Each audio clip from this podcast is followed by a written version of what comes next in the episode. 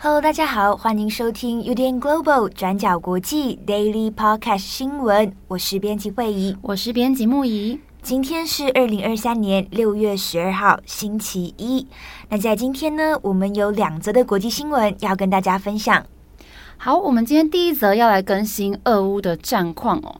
首先，近期乌克兰军队开始在多个地点往前推进了。那对于是不是已经展开等待已久的反攻行动？外界现在非常的关注，也都在各自解读哦。那先前乌克兰的态度一直都是矢口否认的，那也呼吁民众不要过度解读，以免泄露了相关的重要资讯等等。但是在六月十号星期六，乌克兰总统泽伦斯基他证实反攻行动正在进行当中。那虽然泽伦斯基并没有透露任何其他的细节，但是这已经是截至目前为止，基辅当局对于反攻行动发表最明确的讯息了。那在泽伦斯基宣布之后的隔一天，六月十一号，乌军也宣布在东南部夺回了三个城镇，那代表着宣布反攻开始之后的第一场胜利。首先，乌克兰第六十八列兵旅发布了一段影片。那影片中的所在位置是在位于顿内茨克跟扎波罗热之间的布拉霍达特内村。那在这段影片里面，乌克兰士兵宣称他们拿下了这个地方，还在一栋被损毁的建筑物上面升起了乌克兰国旗。那在这之后，另一支部队也在 Telegram 上面上传了一段影片，是乌克兰士兵他们在临近布拉霍达特内村的涅斯库奇涅村，那也是跟乌克兰国旗合影，然后宣称夺回了这个村庄。那与此同时呢，乌克兰国防副部长马里亚尔他也发布声明，宣布乌军收复了下一个村庄，叫做马克耶夫卡。那还在南部战线的两个方向各自推进了三百到一千五百公尺。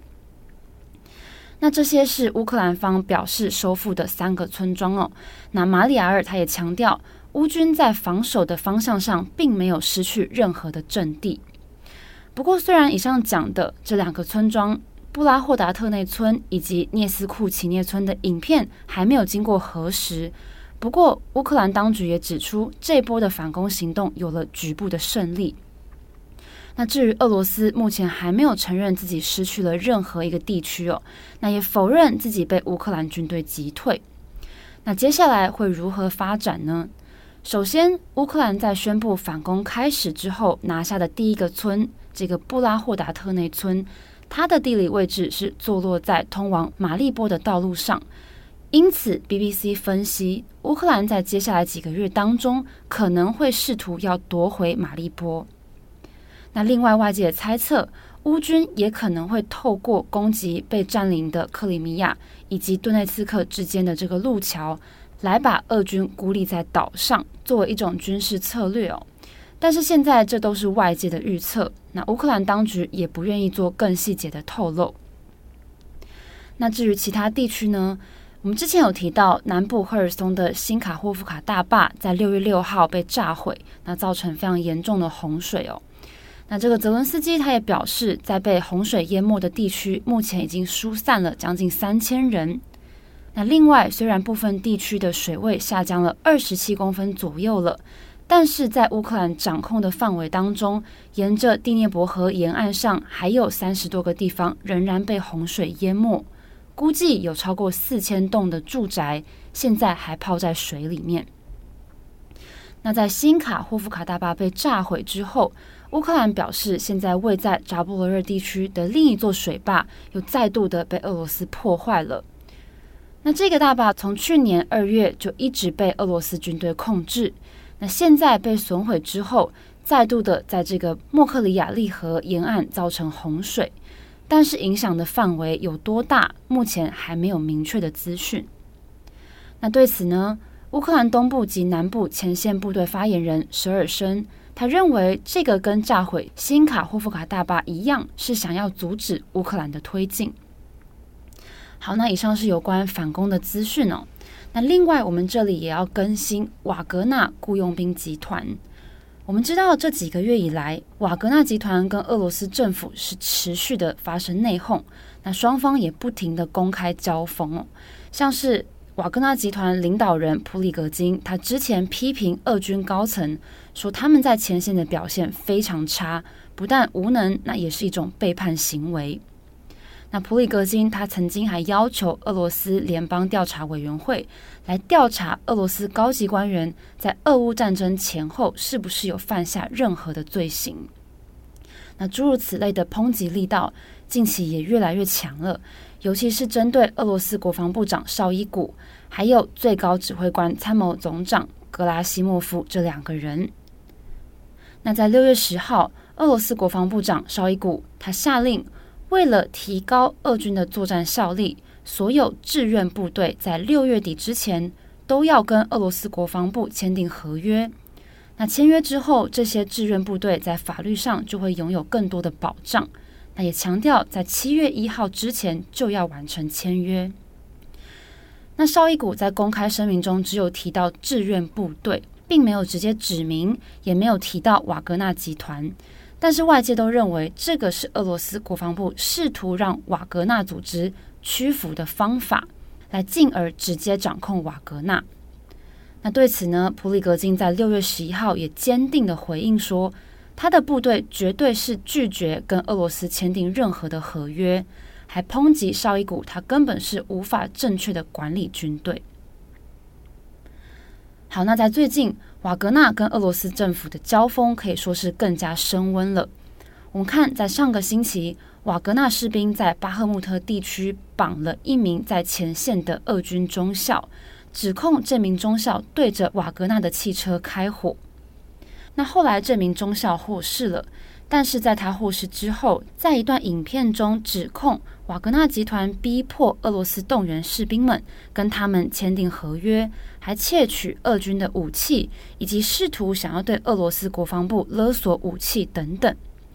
但是普里格金他反驳说，这位中校的发言完全是在胡说八道，还说他的指控很像是在念剧本一样，仿佛这些说辞都是上面设计好的台词。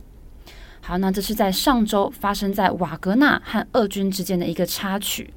那面对俄罗斯政府要求跟志愿部队签合约呢，普里格金不仅是坚定的拒绝，那也强调他的部队跟俄军原本都整合得非常好，是因为必须要跟国防部做报告而降低了效率。那强调说是国防部长绍伊古他没有能力妥善的管理好军队。好的，那以上是俄军的最新战况。好，今天的第二则我们要来讲哥伦比亚的新闻。那这一则新闻其实非常的感动，那就是有四名孩童搭乘的飞机失事，结果受困在亚马逊雨林里面四十天，但到最后却奇迹生还的故事。那我们来跟大家整理事件的经过。这四名孩童是原住民维托托族，他们还很小，那最大的年龄只有十三岁，那另外三名分别只有九岁、四岁以及十一个月。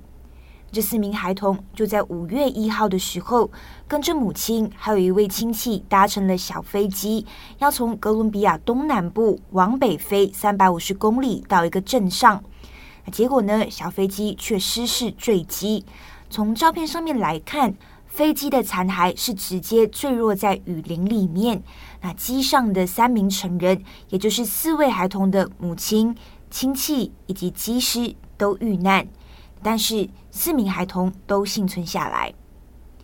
那飞机失事后，历经了四十天，一直到六月九号的时候，搜救队伍才终于找到这四名孩童。那孩童被找到的时候，除了营养不良以及身体被蚊虫咬伤之外，幸运的健康并没有大碍。那对此呢，孩童的父亲还有整个部落都非常的高兴。那哥伦比亚国内也是举国欢庆啊。因为外界呢，包括搜救队伍本身，其实都做了最坏的打算。那因为他们失踪的地点是非常原始而且荒凉的亚马逊雨林。那这边不只有蚊虫，还有蛇、美洲豹等等这一些动物，那甚至是还有武装组织出没。所以接下来呢，我们也要来看这四名孩童到底是怎么生存下来的，以及为什么搜救队伍花了这么久的时间才终于找到他们呢？根据报道，飞机失事的时候，其实孩童的母亲还活着，但是撑了四天之后就过世了。那过世前，这位母亲就告诉她的四位孩子，叫他们离开，离开自己。后来，年龄最大的其中一位孩子叫做莱斯利，今年十三岁，他就带着另外三位孩童离开。那一开始，莱斯利就用自己的发带把树枝绑在一起，搭建了一个临时帐篷。那在接下来的四十天，他们就靠着类似木薯粉、玉米粉的食物存活下来。那当木薯粉吃完之后，他们就开始吃种子。那接下来呢，也就采集这个亚马逊雨林里面的野果来吃。如果要喝水的话，他们也需要用这个叶子来过滤、净化这一些水。那这些都是他们当时候生存的一些呃饮水来源。好，那失踪之后，搜救团队也就开始行动了。那这一场搜救任务叫做“希望行动”，那涵盖了一百五十位士兵、两百名来自原住民社群的志愿者，以及十只搜救犬。搜救范围大概是三百二十三平方公里。我们看一下，台北面积大概是两百七十一平方公里，所以搜救的范围大概就是比台北再大一些。那一开始，搜救团队呢一度发现孩子遗留下来的奶瓶、剪刀，还有发带。那甚至呢还发现十三岁的姐姐莱斯利的脚印。那以及呢还有发现他们吃剩的水果。那虽然发现了这些线索，但是当时候其实并没有找到这四位孩童哦。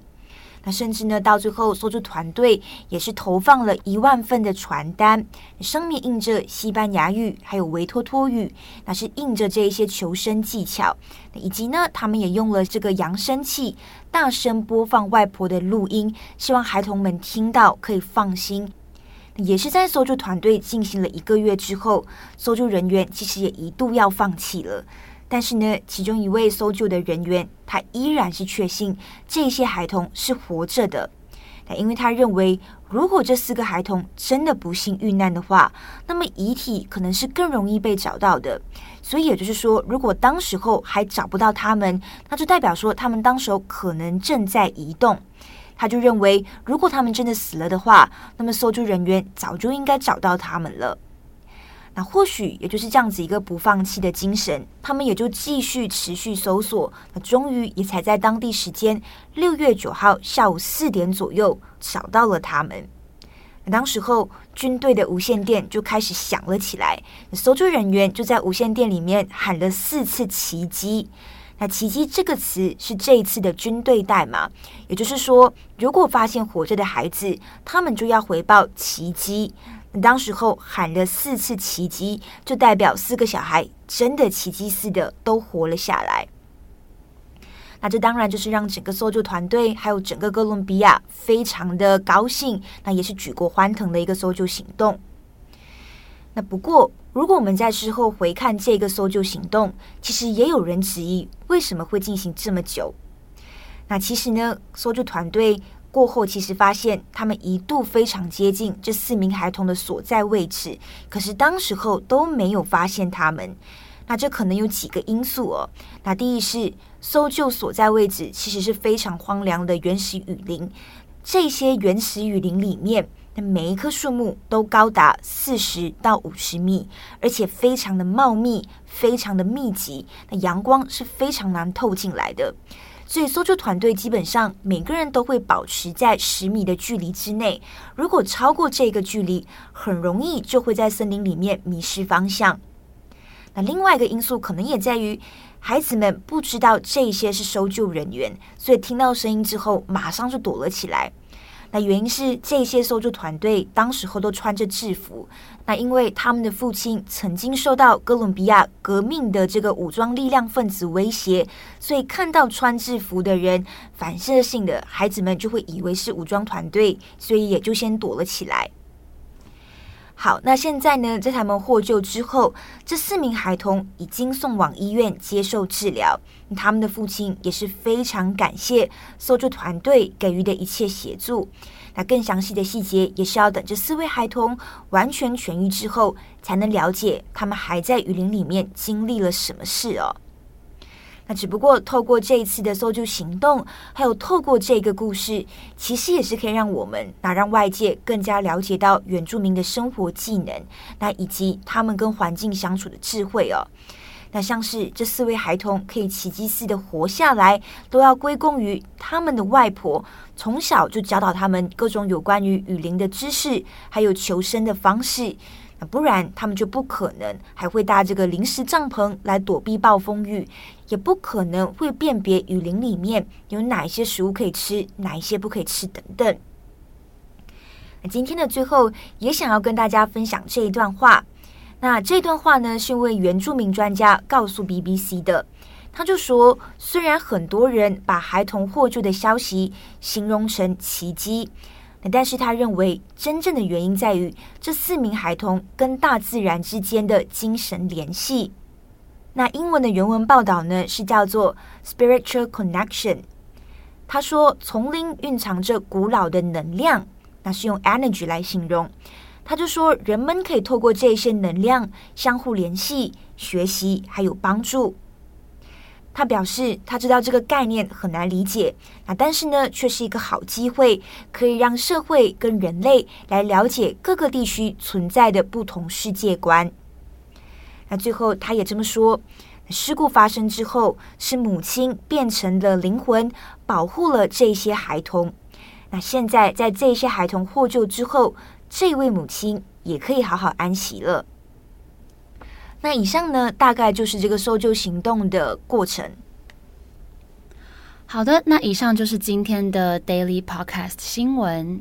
对，节目的最后呢，也想跟大家分享一个我之前采访的故事。嗯，也是原住民。就是在整理完今天的新闻之后，我觉得真的非常感叹原住民的智慧。嗯，那我之前访问的这个原住民是马来西亚的原住民，他叫做巴迪族巴迪。嗯，那他们呢，也是森林游牧民族。他们也把自己称之为森林之子。嗯，对，我那时候印象很深刻。为了要采访他们，所以其实有跟他们一起进到森林里面。那对于他们来说呢，他们就是会固定进到森林里面呢，去呃捕鱼啊，然后去狩猎啊。嗯，所以他们跟森林的关系是非常密切、非常密集的，而他们也是非常尊重森林的。嗯嗯。举例来说，你真的跟他们进到森林里面，你可以看到他们在森林里面的那一种。余裕，我说的余裕是指，因为你进到森林里面之后，其实就不像我们去可能爬山，你知道有梯阶的那一种森林，嗯嗯、而是真的是森林，然后底下都会是水质啊，然后树叶啊，就是这样子的一个的一个生活状态，徒步行走。对，所以那时候跟着他们进到森林里面的时候呢，他们当时候是穿着夹脚拖。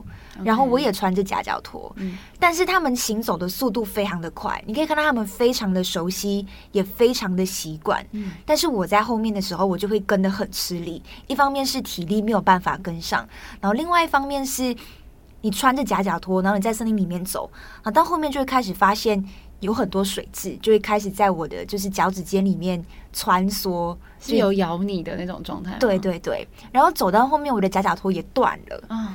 因为从来没有过这样子的经验，再加上水蛭贴在你的脚趾上面，我就会觉得有点怕怕的，有点恶心。你当时已经有痛的感觉了吗？其实它咬你当下不会痛，嗯，但到后来的时候，我就问他们说，因为我想说夹脚拖都坏了，我也不能走，我就说那我可不可以徒步在森林里面走？他们说好啊，那当然是。没有问题的，因为那一带是他们很熟悉的嘛，我也很信任他们。我就说好，你就可以感受到说，你一刚开始是很慌张，你的脚趾贴在那个树叶上面，潮湿的树叶上面的时候，我一刚开始是卷缩在一起的，嗯。可是到后来一直走，一直走的时候，你就开始慢慢放开，慢慢放开。那我觉得开始好像变成一个第三者，观察这些水质在我的，就是在吸我的血。天哪！对，但对他们来讲，你只要就是很自然的就把它们拨开就好。嗯嗯，像可能我们刚开始我们会很紧张，我们就会可能说：“天哪，怎么办？”就一直想要把它弄走，想要把它弄走，踢开，想要把它踢开。但到后来，我就会觉得说。他们的从容，就是是我在森林里面想要跟他们学习的。对，跟包括他们走在森林里面，可能每走一个地方，他们就会留下一个记号。但那个记号对我来说，就是我也辨认不出来。那那个记号是做什么用的？可能他们会丢一个，就是呃树枝，但那个树枝可能是比较有特别相关的形状.或者是他们走到一个地方，他们会折一个树叶，然后借此来说，哎、欸，我们走过这边哦，oh, 或者是怎么样当一个记录就对了。对，嗯。那我就问他们说，如果你今天不小心在森林里面迷路了，嗯、那你们会怎么样？他们就说，他们当下就会先冷静，先判断刚刚是从哪里过来的。嗯，那我连途中是不是有留下了哪一些记号？天哪！所以对于方向这件事情，他们是非常的有概念。对，他们就说，如果真的没有办法在天黑前离开，那就找一个相对安全的地方，先把真的就像他们这样，先把临时帐篷搭起来。嗯，就是你用这些竹叶、这些树枝把它们先绑起来，先让自己有一个可以。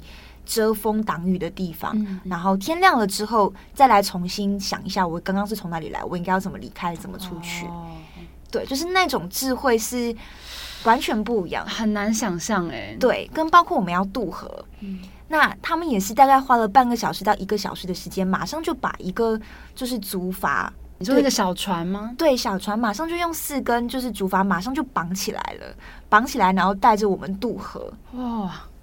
好好难想象哦，对，所以那一整个采访经验，我觉得他们让我有非常丰富的收获，嗯、因为这个感觉就是他们用了一个这样子的一个形容词，因为我们进森林是那是一个我们不熟悉的场域，是我们不理解的一个地方，所以我们会觉得很惶恐。然后他就这么跟我说，他的形容是说，就像我们今天如果进到了大城市，我们也会很恐慌一样。哦、对对对，他们就说，我们进到了城市，我们也会觉得说，这不是我们熟悉的地方，然后我们也会很担心，说我们迷迷路了会怎么办？刚刚在整理哥伦比亚的这个呃新闻的时候。那事后，他们的总统其实也有说，那这些委托托族就是哥伦比亚之子，是森林之子。嗯，那也让我联想到我今天采访的这个巴蒂族，他们也说他们是森林之子。嗯，所以你刚刚听到像他们有形容说什么 spiritual connection，嗯，这件事情在你当时采访的时候，你有感受到吗？就是说，好像一直有一个有一股力量在带领着他们。我不我不确定这是不是呃完全一样的，但是确实是有类似这样子的一个东西，就是他们进神灵之后会有。所谓的这个神灵，或者是所谓的灵，在保护他们，嗯、所以他们对于神灵这个东西是，就是走进森林里面是非常敬重的，是敬畏的心，是敬畏的，是尊敬的。哦。所以我很赞成说，就确实是一个机会，让我们了解到说，这个世界上其实是会有很多不同的世界观的。对，因为我刚刚就是一直在想象说，如果今天是我被丢到这个地方，我应该就直接真的。就是很努力的想要给自己一个了断，就是因为完全没有任何概念，那甚至那个恐慌感可能会就会让我想要结束我自己的生命。嗯、所以我觉得你这段专访可能当时也给你一些启发吧，就是会觉得说哦，好，以后如果你真的遇到这样的事情，也许就有一些智慧会影响着你。我可能还是会依靠搜救团队。但我还是希望大家在有生之年尽量都不要碰到这样子的事情。但我真的觉得，就是这个故事最大的东西，真的是尊重不同的世界观，没错，尊重每个人不同的信仰跟生活方式还有习惯。嗯，没错，对啊。以上小小的故事跟大家分享。好，祝福大家呢有一个美好的星期一。我是编辑会议，我是编辑木仪，我们下次再见，拜拜，拜拜。转角国际转角国际新闻 Global Daily Podcast 新闻。